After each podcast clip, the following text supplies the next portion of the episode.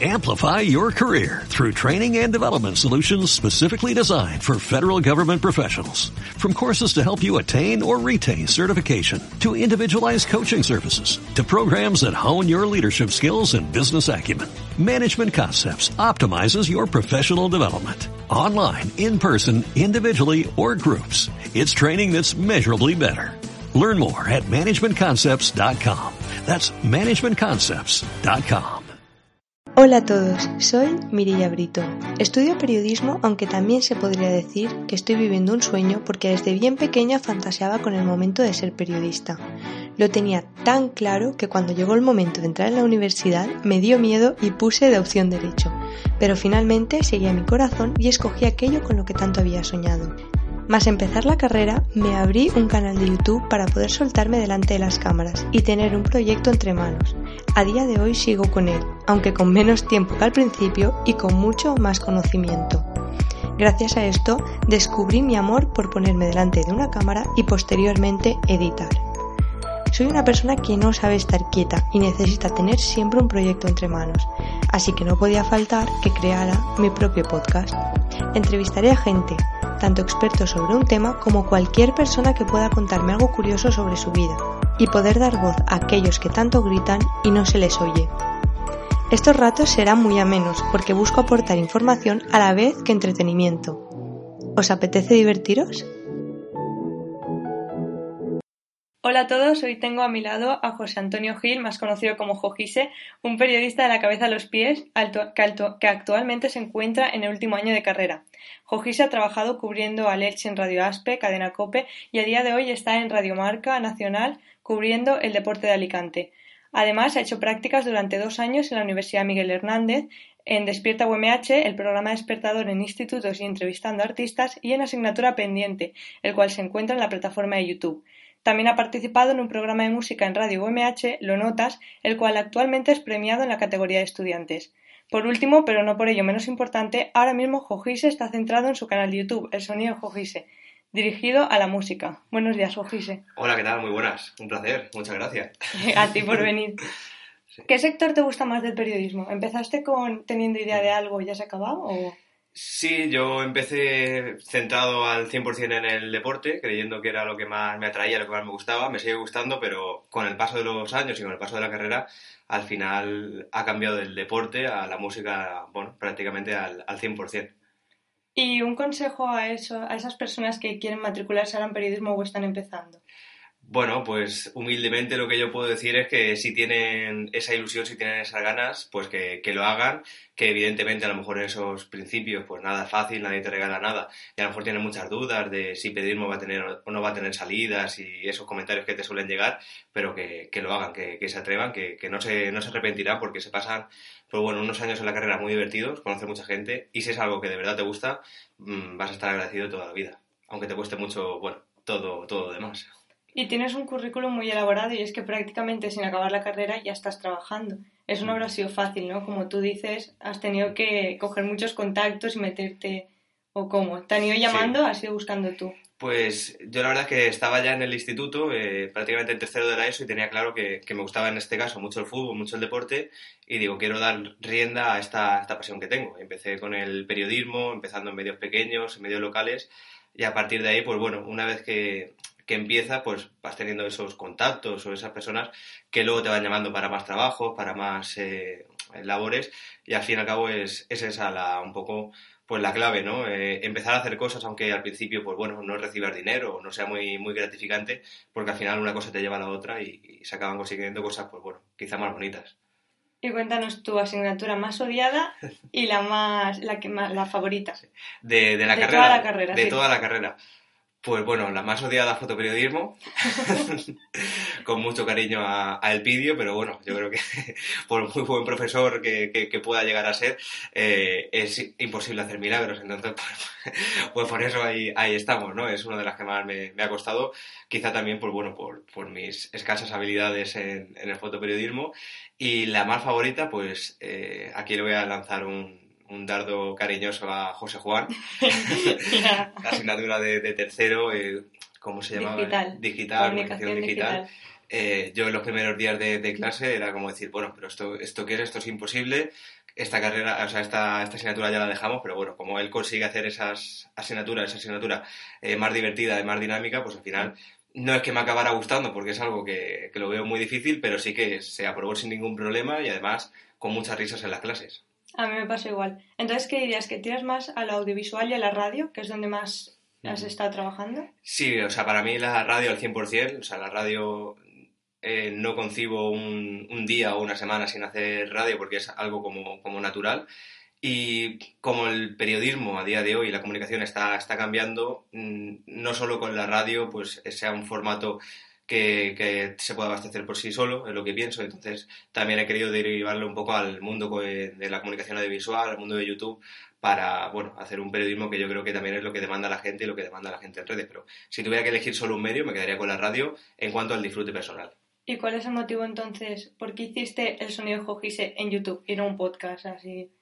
Porque yo creo que, por ejemplo, cuando tienes a un artista en, en persona, eh, sobre todo en, en, físico, la gente también eh, demanda, demanda tenerlo en, en vídeo. No es que a lo mejor quiera consumir un formato vídeo, un formato de tele, sino que le gusta, por ejemplo, lo que yo estoy notando es que, aun estando en la radio, la gente quiere, quiere ver, quiere ver eh, más allá. Y entonces he notado que eso era lo que quería la gente y, y, me he decantado por ello. Pero vamos, que para mí eh, lo más favorito y lo más preferido es la radio, es el podcast y ese formato eh, de audio. Bueno, ya te lo he comentado antes que la edición es perfecta, pero para que lo escuchen los, los oyentes y tengan la oportunidad de ir a tu canal de YouTube, me estabas comentando que editas tú. ¿Has aprendido tú solo o con las clases sí. que nos han ido dando? Yo la verdad es que, a ver, esto está muy mal decirlo, pero siempre he sido muy zorro y soy de hacer muy poco, lo mínimo, en, en clase, los trabajos en grupo y, y, en todo eso. Entonces, de la carrera he aprendido, pues bueno, lo mínimo, lo que tenía que entrar para el examen y probablemente que ya no me acordé prácticamente de, de nada. Y además en los trabajos en grupo, una persona horrible, una cara dura, vamos, eh, que es que me veo y es que es para darme, para darme una paliza, me la merezco. Y he aprendido, pues bueno, a base de decir, ostras, hay que editar esto, ¿cómo se hace? Y luego también ser, pues eso, otra vez bastante cara dura y rayar y marear a los compañeros que sí que estaban haciendo lo que tenían que hacer en clase y aprendiendo y marearles para yo aprender en ese, en ese momento. Entonces, un poco autodidacta, un poco de clase y un poco de, de, de compañeros que, que, me han aguantado durante este tiempo. Que eras el típico que lo metías ahí en los grupos que más hacían para, sí, o para sea, la nota. La verdad que sí, luego se enfadaban con razón, o sea, tienen toda la razón del mundo, se enfadaban y, y me merezco todo lo malo que me pase, la verdad.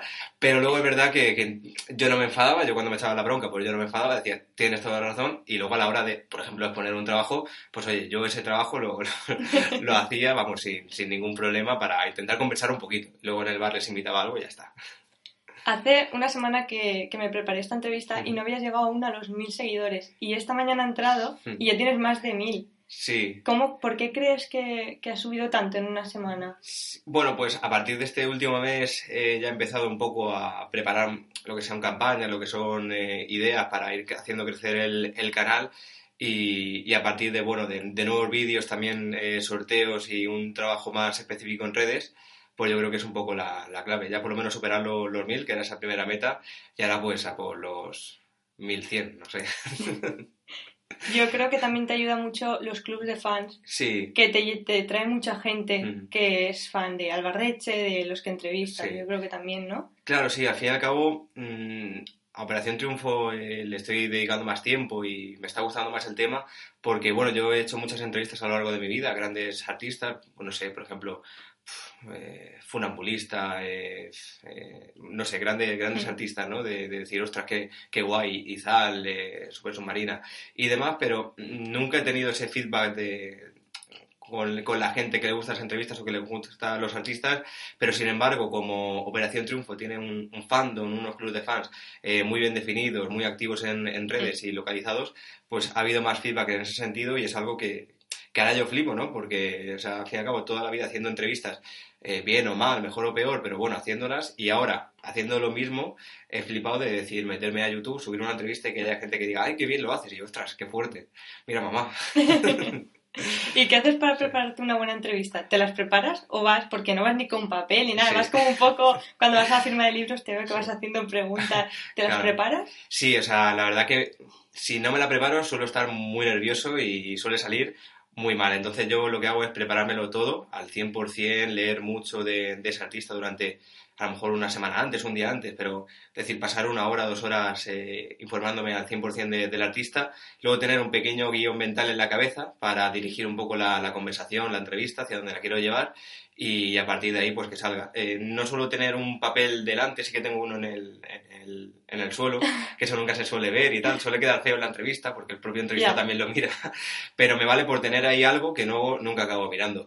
Y en base a esto, pues una pequeña anécdota, por ejemplo, con Carlos Wright, que hicimos la entrevista, estuvo muy bien, luego también eh, estuvimos pasando un buen rato juntos, estábamos cenando, él a lo mejor contaba cosas y yo decía, ah, sí, ¿y esto por qué tal?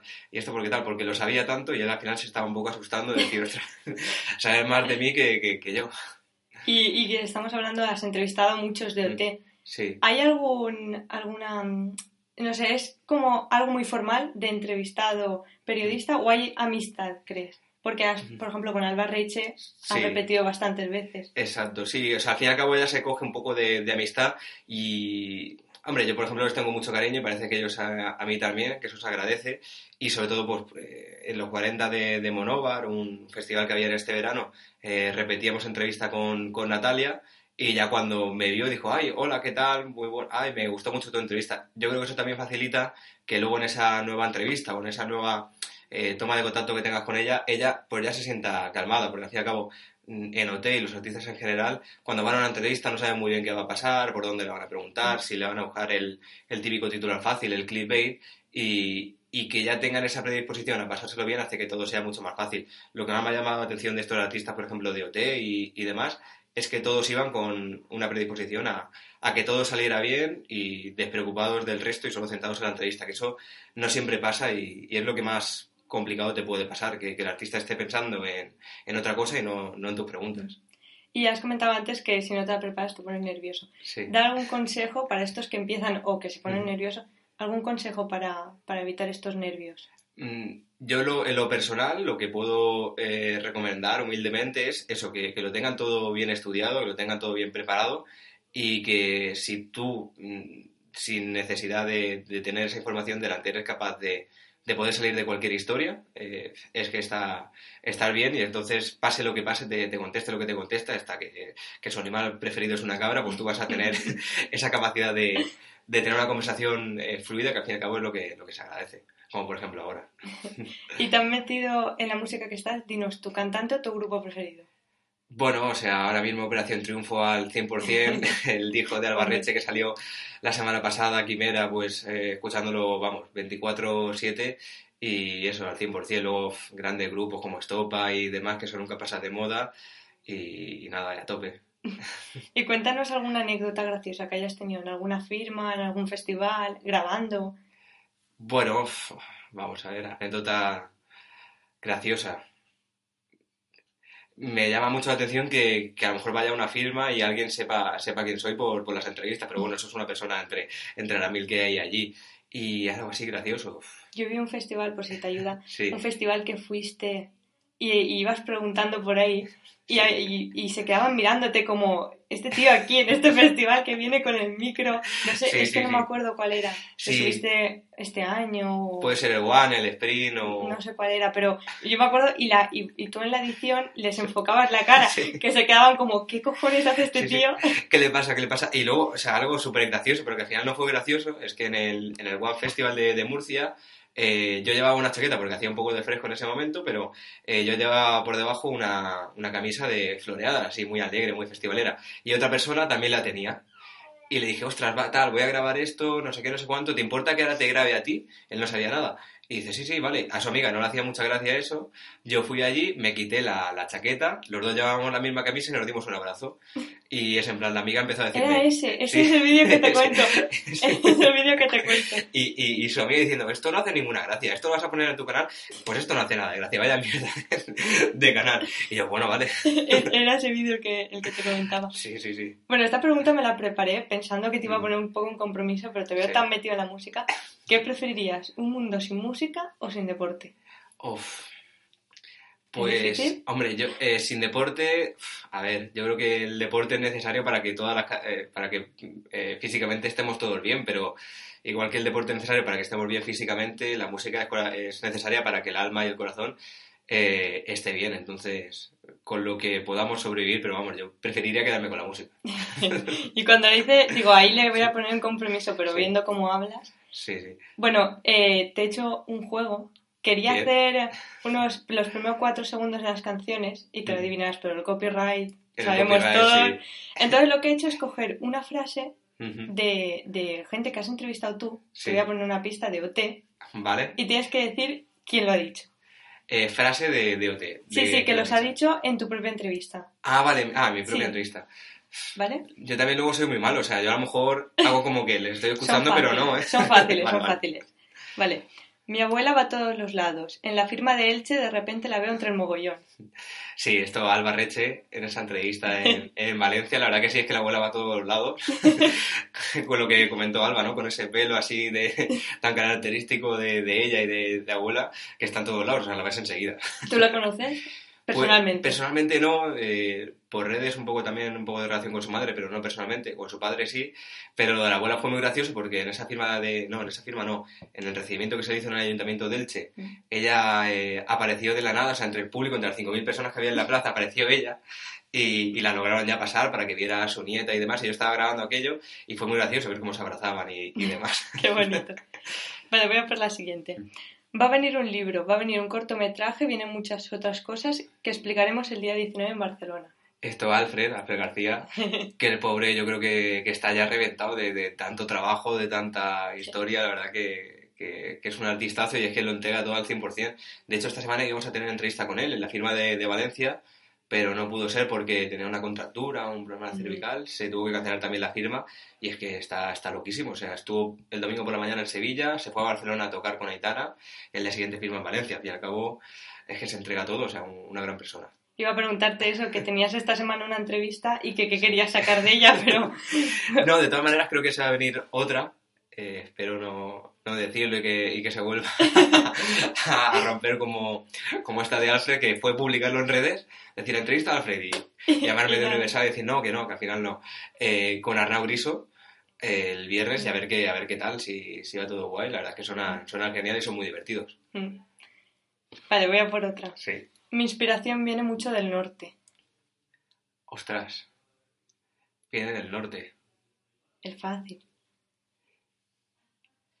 Ostras, pues ahora del norte.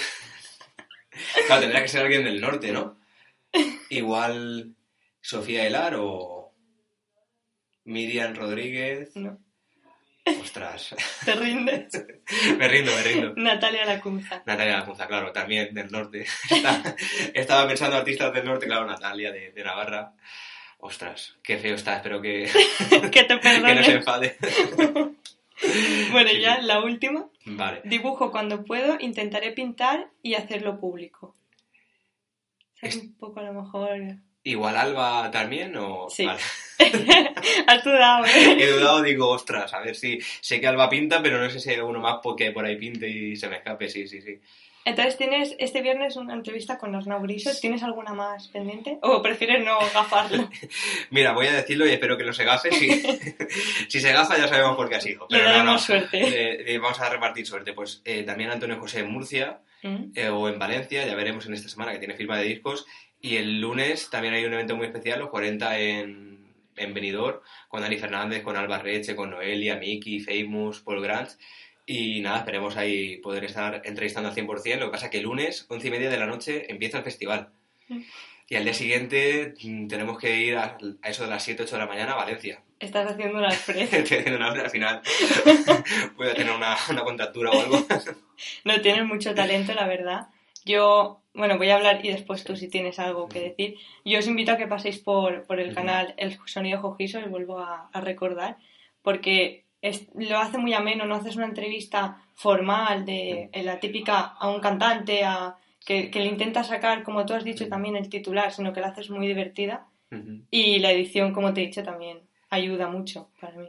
Pues muchísimas gracias. Yo creo que lo que tenemos que hacer próximamente es un vídeo juntos, porque tú también eres youtuber. Me encanta, me encanta tu canal de YouTube, no lo digo por, por decir, sino esa iniciativa y ese tema que, que, está tan guay. Y sobre todo esto del podcast en Spotify, yo creo que es un, un puntazo, ¿no? Estar tan pendiente de, de cómo funciona el podcast, de las nuevas tendencias que está tomando y un eh, programa tan chulo y con gente, bueno, gente la verdad que el nivel estaba yendo hacia arriba, o más tenido a mí, ha ido un poquito hacia abajo, para pero, nada, para nada. pero vamos, que, que está, vamos, de, de, muchísimo nivel y esto va a ser el principio seguro que de algo muy, muy bonito para ti, ya verás. Muchas gracias por venir, Jojise. Nada, un placer a ti. ¿Se te ha quedado algo por decir? Por... No, la verdad que no. ¿Nada? He dicho cosas que hasta yo no sabía. O sea, te las ha sacando. Bueno, pues muchas gracias por venir, te lo vuelvo a repetir. Hasta el próximo Y nadie nos podcast. veremos en Aspe, tierra maravillosa, claro que sí. Obviamente. Amplify your career through training and development solutions specifically designed for federal government professionals.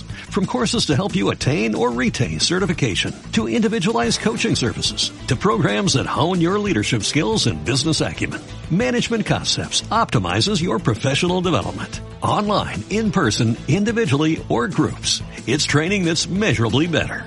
Learn more at managementconcepts.com. That's managementconcepts.com.